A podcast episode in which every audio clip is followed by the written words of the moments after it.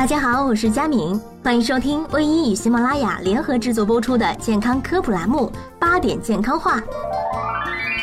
俗话说“春困秋乏夏打盹儿”，最近打盹的时间越来越长，以至于办公室的小伙伴们已经给我发来了忠告，因为领导看到我打盹摇头的次数越来越多了。另一个快速升迁、天天看起来倍儿精神的同学告诉我，不喝咖啡可能是我错过升职加薪的主要原因。难道就因为个人爱好，生生断送了我的前程吗？我赶紧去问了我们微医平台上入驻的内分泌科医生，他告诉我，喝咖啡不仅能够让我变得更精神，说不定还能够变得更长寿呢。一听到这里，我赶紧搬好板凳，拿出我心爱的小红本儿。咖啡的好处，第一。咖啡可降低死亡风险，在一项由美国南加州大学进行的超过七十万人的研究中，喝咖啡的人在接下来的十到十六年内死亡的可能性降低了百分之十八。而且这项研究可不只是针对白种人哦，它是面对不同种族和民族的人做了调查。第二，咖啡与降低卒中风险相关。由于中风是糖尿病的主要并发症，所以降低风险应该是个好办法。感觉是时候给我患有糖尿病多年的姥姥购买一个咖啡机了。研究还表明，咖啡能够降低肝脏和口腔癌的风险，提高记忆力，并防止二型糖尿病和帕金森氏病。那是不是说我跟我妈这种有糖尿病遗传风险的人群，也应该把咖啡喝起来了呢？印度最近的一项研究发现，喝咖啡的人空腹血糖较低。其他研究发现，咖啡能够降低胰岛素功能，降低胰岛素抵抗。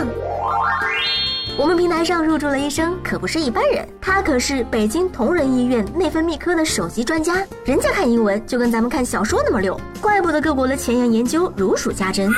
而且呀，他看我的眼角的鱼尾纹，还告诉我，一些营养学家说，咖啡是抗氧化的主要来源，是延缓衰老和组织分解的分子。我的天哪，喝咖啡能防 衰老？为什么我现在才知道？以前那些成千上万的护肤品的钱算是白瞎了。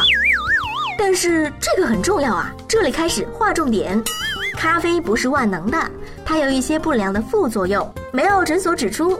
每天消费超过五百到六百毫克的咖啡，可能会导致失眠、紧张、烦躁、易怒、胃不适、心跳加快，甚至肌肉震颤。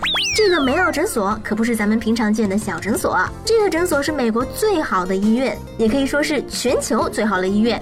带上一个诊所，真的是拉低了这一家医院的逼格呀！一天五百到六百毫克的是什么概念呢？就是一天喝五到六杯的咖啡，这可算是大量了啊！咱们有一句老话不是说，干什么都得适可而止，再好的东西也不能往不要命的喝呀，是不是？而且孕妇肯定是不能喝的，因为喝咖啡可能会增加低出生体重儿的风险。最后我再唠叨一句，大夫告诉我，他们的习惯一般都是喝黑咖啡，不是咱们平常所见的好喝的速溶咖啡。所以呢，建议大家也喝黑咖啡，实在嫌苦就加一点儿鲜牛奶或者是奶粉。好啦，今儿咖啡的故事讲完了。如果大家有问题想要咨询医生，可以下载我们的微医 APP，微小的微，医生的医。我们平台上全是公立医院的医生，从小医院到北京的三家大医院都有哦。不管什么问题，他们都会给你一个最专业的答复。大家想听什么内容，也可以告诉我哦，我代表大家去免费问医生啦。那么我们下次再见喽，拜拜。